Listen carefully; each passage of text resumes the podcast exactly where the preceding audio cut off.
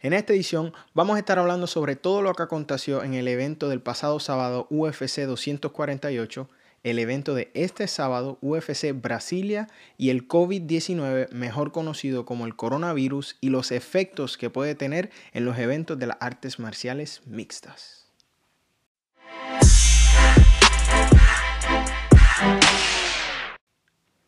Sean todos bienvenidos nuevamente, yo soy Eric Alexander y esto es Liga Combate, tu lugar favorito para enterarte sobre todo lo que acontece en el UFC y el boxeo profesional. En esta edición, como les dije, vamos a estar hablando sobre lo que aconteció el pasado sábado entre Israel Adesanya y Joel Romero, un poquito de lo que va a suceder este sábado en UFC Brasilia y los efectos del coronavirus en las artes marciales mixtas y el deporte en general. Vamos de lleno con lo que sucedió el pasado sábado en UFC 248. Una cartelera bastante sólida con una mezcla de prospectos y, veteranos en el UFC. Solo quiero hablar de tres combates. Quiero hablar de Sean O'Malley, Sugar, el regreso de Sugar luego de dos años de ausencia en el UFC ante José Quiñones de México, el cual se presentaba como un gran reto para Sean O'Malley luego de tanto tiempo fuera del octágono. Muchas personas especulaban si, si podría lucir bien o no. Pasó la prueba con colores, despachó a José Quiñones noqueándolo y así volviendo a poner su nombre entre los mejores prospectos que el UFC tiene para ofrecer. Sean O'Malley es un chico muy dinámico, tiene un stand-up game muy, muy completo, eh, confía mucho en sus habilidades y se notaba el deseo de él de competir luego de dos años una por lesiones y luego fue porque fue suspendido por, la, por usada por un suplemento que estaba contaminado. Lució muy bien el sábado, eh, volvió a crear expectativas sobre él y la gente le interesa mucho saber lo que tiene para ofrecer en esa división. Así es que próximamente esperamos ver un poquito más sobre Sugar Sean O'Malley. Ahora, de lleno a lo que posiblemente puede haber sido y ante los ojos de muchos lo fue, para otros no, el mejor combate en la historia de las artes marciales mixtas femenino. Estamos hablando nada más y nada menos del combate entre Wei Li Zhang y Joanna Jędrzejczyk. Joanna buscaba reconquistar su título por segunda o tercera vez, tercera vez, y era su cuarta oportunidad titular en sus últimas peleas. Dos la primera fue su defensa ante Rose Namajunas, luego repitió la revancha en la que perdió, subió a las 125 libras para enfrentar a Valentina Shevchenko, otra oportunidad que perdió, luego regresa a las 115 libras para enfrentar a Wei Li Yang y nuevamente salió derrotada. Todos esperábamos que este fuera un gran combate. Las expectativas eran altas, pero no tan altas como lo que fue el combate. El combate fue acción de principio a fin. Ambas peleadoras se enfrentaron en el medio del octágono dando todo lo que tenían para ofrecer. Joanna utilizó la distancia con mucho éxito en mi opinión durante todo el combate y Weili Zhang apostó a su cardio, a su fuerza física para tratar de imponer su poderío sobre Joanna. En mi sincera opinión, yo pensé que Joanna había hecho lo necesario para ganar, pero tampoco estoy molesto por la decisión. ¿Por qué? Porque fue un combate bastante cerrado. Muchas personas han tratado de especular que fue un robo para Johanna porque se están basando en el simple y mero hecho de las estadísticas, que tienen razón, las estadísticas dicen mucho, pero no dicen toda la historia de un combate. Podemos ver que Johanna de 370 golpes que lanzó conectó 196 Weili Yang de 413 conectó 170. Los golpes significativos, Joanna lanzó 360, mientras que Weili Yang lanzó 408. Pero Joanna conectó 186 sobre 165. Y ahí es, ahí es donde está la historia. A pesar de que Joanna fue más certera, campeona múltiples veces mundialmente en kickboxing, Wei Li fue más agresiva y más activa durante el combate. Combinando eso con el hematoma que todos han podido ver en la frente de Joanna, Creo que eso fue el factor para que los jueces le dieran el combate a Weili Zhang. No estoy en contra de una revancha, me encantaría poder verla, porque se notó la preparación de ambas, se notó que Joanna estaba muy preparada para lo que Weili Zhang ofrecía. Y Weili Zhang demostró lo que esperábamos de ella, que es físicamente fuerte, es aguerrida y dura. Nos demostró que en cinco asaltos puede ser efectiva. ¿Sucederá? No lo sabemos, porque es la, como repito, es la cuarta oportunidad, no cuarta oportunidad, la, la, cuarta, el cuarto combate de título mundial que Johanna pierde consecutivamente. El primero su defensa y los próximos tres era tratando de conquistar otro título. La tiene difícil Johanna. A pesar de que lució bien y mucha gente cree que ganó, la tiene difícil. Es difícil justificar otra oportunidad titular para ella versus otros de las contendoras que tiene el UFC. Tatiana Suárez está haciendo su nombre. Se perfila que próximamente pueda ser ella la que enfrenta a Weili Zhang Así es que hay muchos asteriscos sobre ese combate. Fuera de lo, del mega combate que fue, el excelente combate, uno de mis favoritos, me atrevo a decir que está entre los mejores 10 de la historia. Hombre-mujer. Fue mucha acción. ¿Y quién diría que hace unos años se hablaba de que jamás las mujeres pelearían dentro del octágono? Y mira, hoy estamos catalogando una pelea de mujeres como una de las mejores en la historia.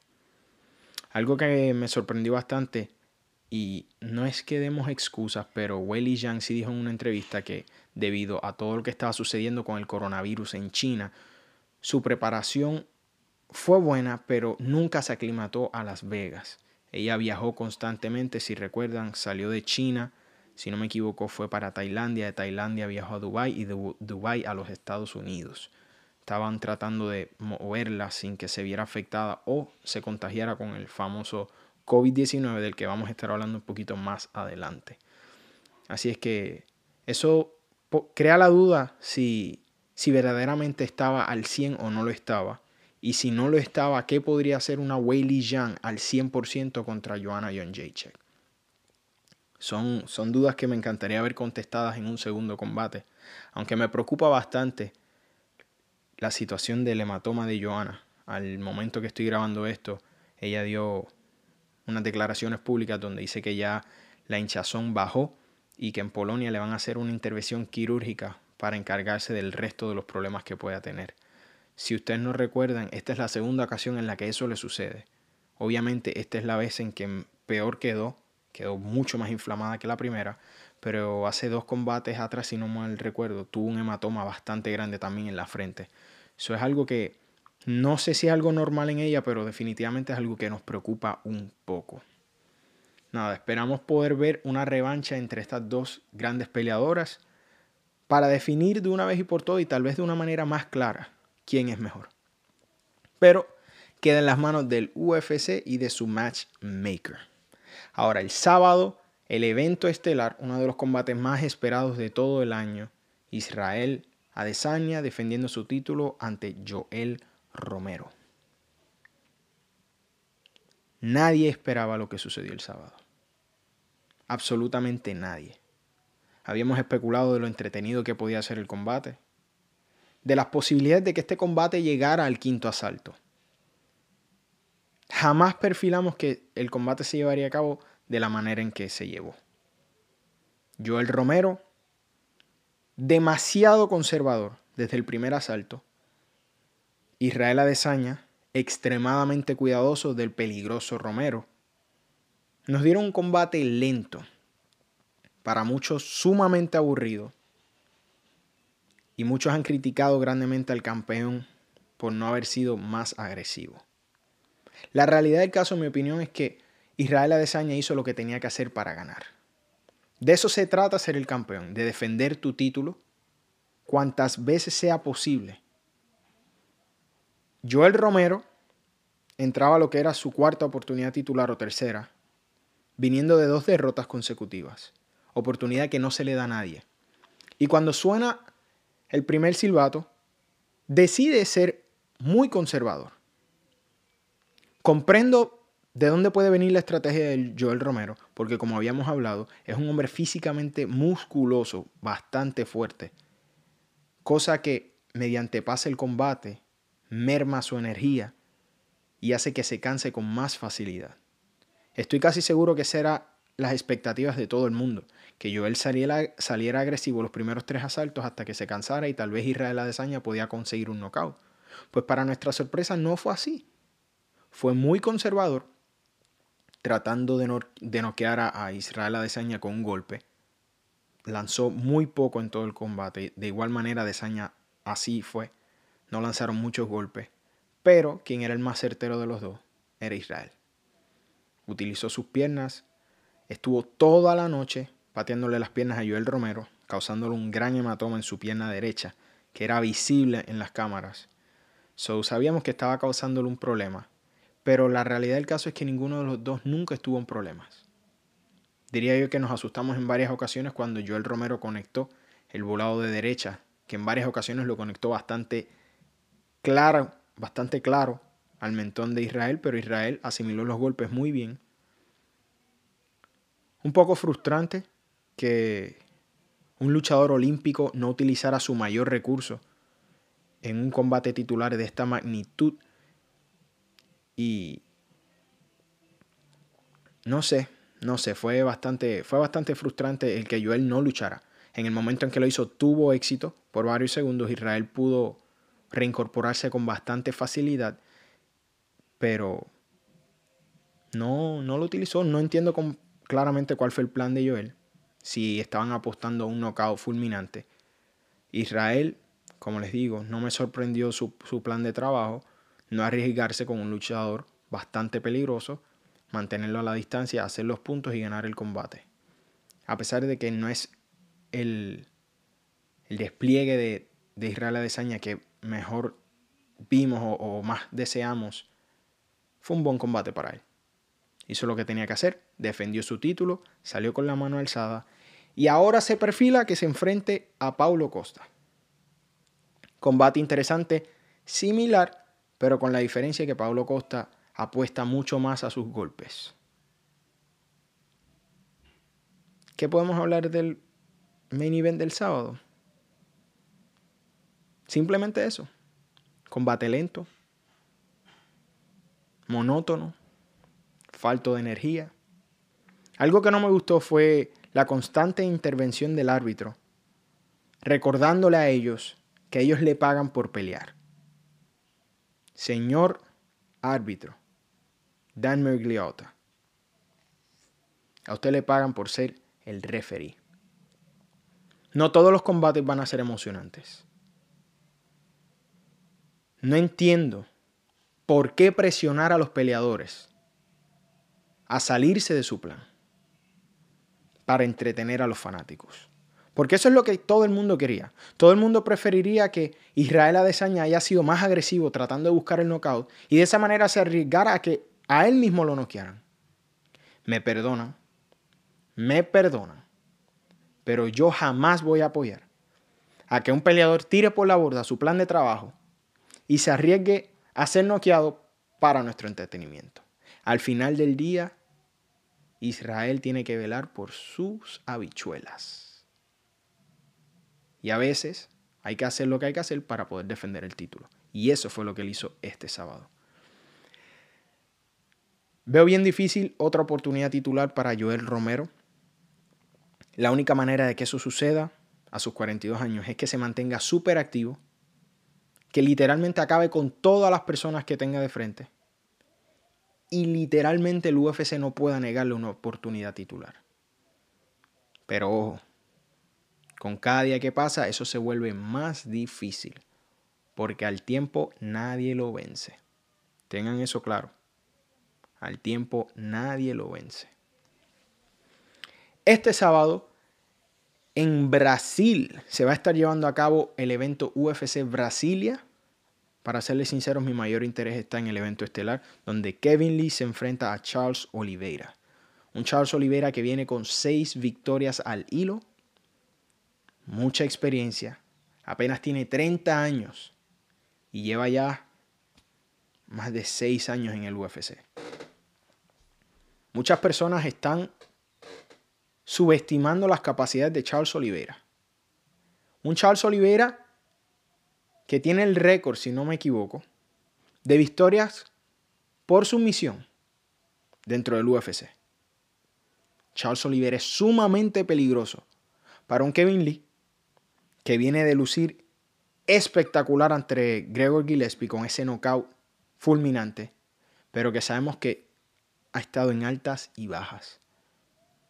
Kevin Lee tiene mucho que probar y sabemos que está consciente de eso. Cambió de campamento y al parecer ha encontrado un segundo aire con TriStar, eh, entrenando con Faraz Javi, George St. Pierre.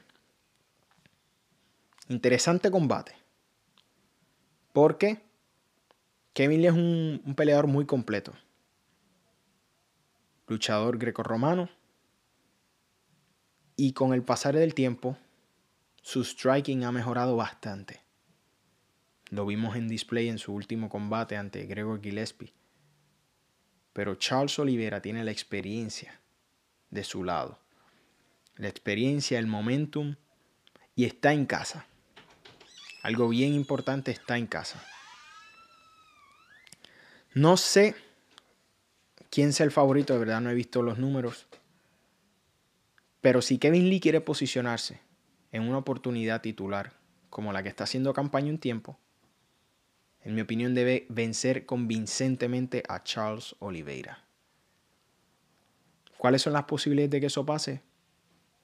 En mi opinión son bajas. Charles Oliveira aguerrido, experimentado, Sabemos lo que Kevin Lee va a intentar hacer y sabemos a lo que juega Charles Oliveira.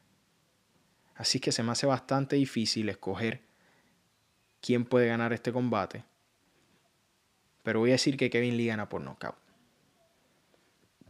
Voy a apostar al trabajo que está haciendo en Canadá con Ferraza Javi TriStar y lo veo alzándose con una victoria este próximo sábado en UFC Brasilia. En las últimas semanas, el tema mundial ha sido el famoso COVID-19, mejor conocido como el coronavirus. Comenzó en Wuhan, China, y se ha ido esparciendo por el mundo entero. Y en los pasados dos días, diría yo, se ha apoderado el pánico en Estados Unidos y el mundo entero al convertirse en una pandemia. Las grandes ligas de deportes profesionales del mundo han comenzado a cancelar sus eventos, empezando por la Champions League de fútbol, la Major League Baseball, la NBA de los Estados Unidos, la Major League Soccer, y todos los torneos internacionales se están viendo afectados por esto. Al momento de grabar este video, el UFC todavía no ha dado una declaración oficial, pero ya se sabe que planean llevar a cabo el evento de este sábado a puertas cerradas. No van a permitir que entren fanáticos para evitar la propagación de este virus. También es de conocimiento que a todos los atletas que van a combatir el sábado se le están haciendo la prueba del coronavirus para asegurarse que cuando sea el momento de, de subir al octágono, todos están libres de cualquier contagio. Porque obviamente en el octágono intercambian fluido, sudor, sangre y se exponen a muchos riesgos más que una persona normal de contagiarse. Ahora bien, el coronavirus ha causado, como les dije, la pausa o cancelación de grandes eventos a nivel mundial. ¿Cómo afecta esto al MMA, al UFC, a todos los, deportes profesionales? La gran mayoría de los, de, los, deportes profesionales no corren el mismo riesgo que corren los atletas del, del MMA. ¿Por qué? Porque antes de llevarse a cabo un combate, un peleador tiene que cortar peso. Algo que se sabe, es conocimiento público, afecta a su sistema inmunológico y los haría más propensos a contagiarse con el COVID-19.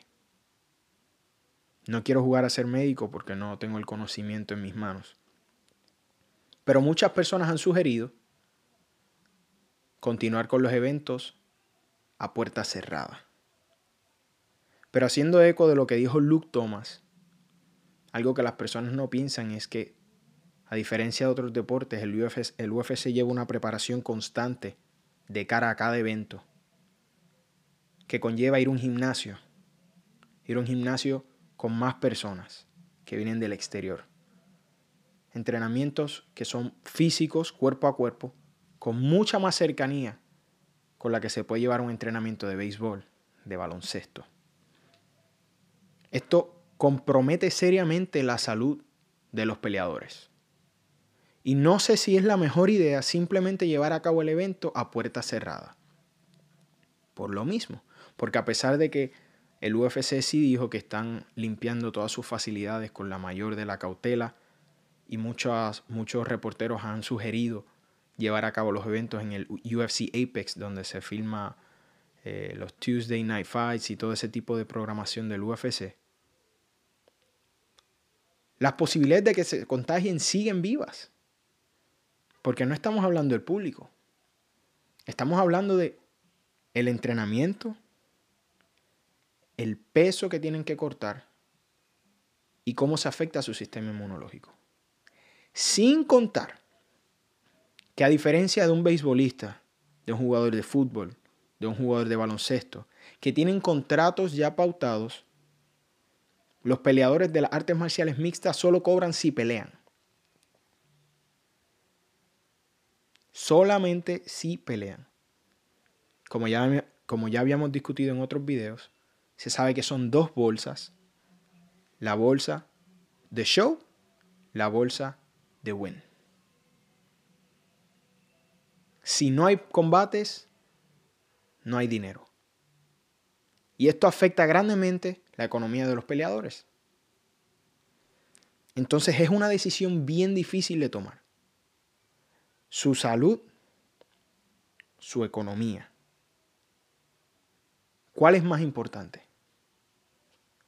Yo no me atrevo a decir cuál es, porque sabemos que hay peleadores que son muy buenos administradores de su dinero, hay otros que son un desastre y va a afectarlos a todos de manera distinta. A mí me encantaría ver todos esos combates. ¿Por qué? Porque ahora el miedo del mundo entero es que vuelva a cancelarse el evento Habib Tony Ferguson. Ya sabemos que el evento va a tener que ser cambiado. ¿Por qué? Porque en la tarde de hoy, Andrew Cuomo, gobernador de Nueva York, prohibió cualquier evento donde se van involucradas más de 500 personas. Por ende, definitivamente, en Nueva York no se va a poder llevar a cabo UFC 249. Poniendo así en jaque lo que es el combate entre Habib Nurmagomedov y Tony Ferguson. Entonces, volvemos a la misma tangente de tratar de encontrar una solución a este problema. ¿Cómo cómo resolver esta situación del coronavirus.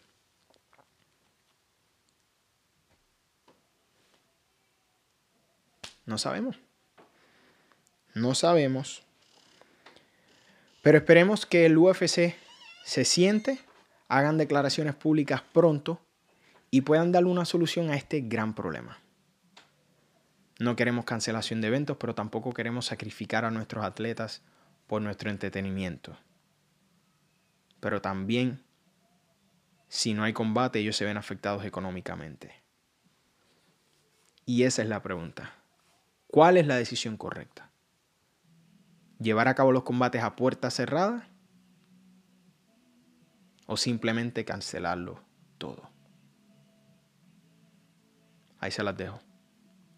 Será hasta la próxima.